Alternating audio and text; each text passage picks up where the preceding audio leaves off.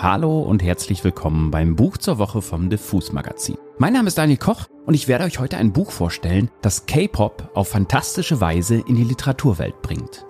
Your Name von der Autorin Esther Yi.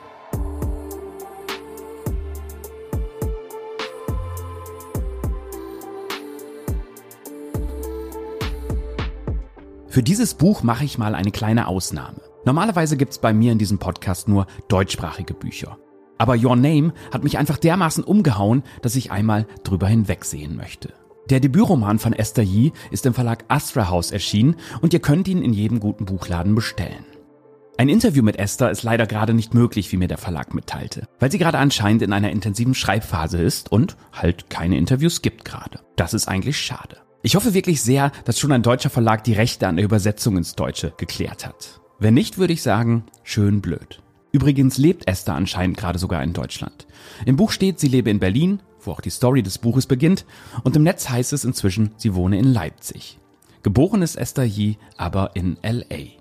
Aber worum geht es nun? Die namenlose Ich-Erzählerin lebt zu Beginn in Berlin, hat einen Medienjob, der ihr nicht wirklich gefällt und einen Boyfriend, der sie langweilt. Eines Abends lässt sie sich von einer Freundin überreden, auf das Konzert der größten K-Pop-Band der Welt mitzukommen. Anfangs widerwillig und irritiert von den euphorischen Fans an der Arena, hat sie während der Show eine Art Erweckungserlebnis. Als das jüngste Mitglied der Band, ein schöner Mann namens Moon, tanzt und singt, verliebt sie sich auf eine Weise in ihn, die weit über Fanliebe hinausgeht. Im koreanischen Pop nennt man diese Performer Idols und Moon ist so ein Idol, das von Millionen Fans abgöttisch geliebt wird. Wie immer im K-Pop ist er dabei nahbar und unerreichbar zugleich. Er redet nur in Video-Livestreams mit seinen Fans oder gibt auf der Bühne mit seinen Songzeilen, seinen Gesten oder seinen Tanzperformances vermeintliche Zeichen, die seine Fans dann interpretieren können. Soweit so realistisch. Denn tatsächlich funktioniert Fankultur in K-Pop oft so. Bands wie BTS, Blackpink, New Jeans oder Stray Kids machen das recht ähnlich. Wenn über K-Pop geschrieben und gesprochen wird, geht es oft um das Idol-System.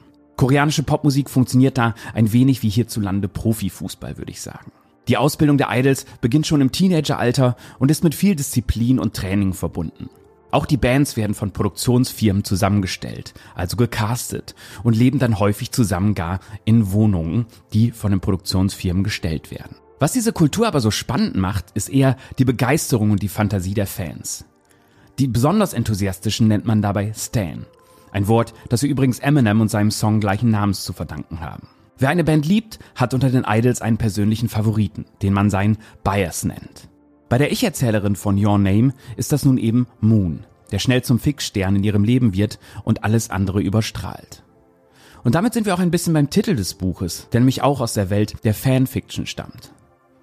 Dort gibt es Stories, in denen der Held oder die Heldin mit Y-N bezeichnet wird. Was bedeutet, dass du dir beim Lesen deinen eigenen Namen an der Stelle denken sollst, wo dieses YN steht. Your Name eben. Einige Parts des Buches von Esther Yi sind dann auch in der Form einer Fanfiction geschrieben. Wenn ihr jetzt aber denkt, Esther Yi hat bloß einen Roman über das Fantum im K-Pop geschrieben, dann irrt ihr gewaltig.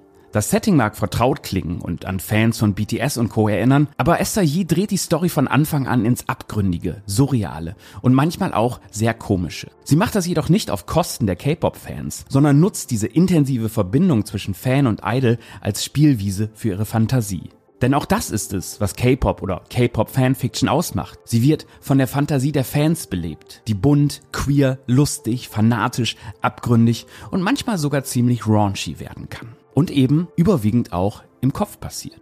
Bei Hies Erzählerin weiß man auch nie so genau, was wirklich passiert und was dann im Kopf der Erzählerin stattfindet. Meist startet sie bei einer real klingenden Szene, wie zum Beispiel einen Livestream von Moon, und lässt dann so langsam weirde Momente einfließen, die wundervoll poetisch und metaphorisch beschrieben werden. Als Moon dann das Ende seiner Karriere bekannt gibt, reist die Erzählerin sogar nach Seoul, um Moon zu finden im Hauptquartier der Produktionsfirma der Band, weil sie glaubt, dass nur sie ihn retten kann. Der Weg zur Begegnung mit ihm liest sich dann wie eine Geschichte aus einem Paralleluniversum, in dem die Erzählerin sehr viele sehr spannende Charaktere trifft, bei denen man immer wieder denkt, gibt's so welche wirklich? Ihre Reise könnte dabei auch so eine Art Quest in einem guten Adventure-Spiel sein. Aber ich möchte gar nicht mehr von Esther Yees Your Name verraten, weil man diesen Tonfall einfach erleben muss. Nur so viel. Ich habe das Buch gleich nach Erscheinen im März gelesen und es ist schon jetzt mein Buch des Jahres. Und das hätte ich sogar auch gesagt, wenn ich nicht ein kleines Febel für K-Pop und die Stan-Kultur hätte. Und damit bin ich schon am Ende dieser Folge. In der nächsten Woche gibt es dann übrigens ein weiteres Buch, das aus der Idol-Kultur erzählt. Diesmal dann aus der japanischen.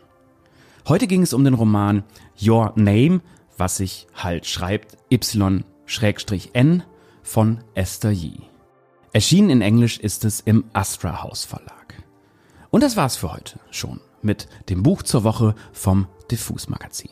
Mein Name ist Daniel Koch und ich sage wie immer Tschüss und bis zum nächsten Buch.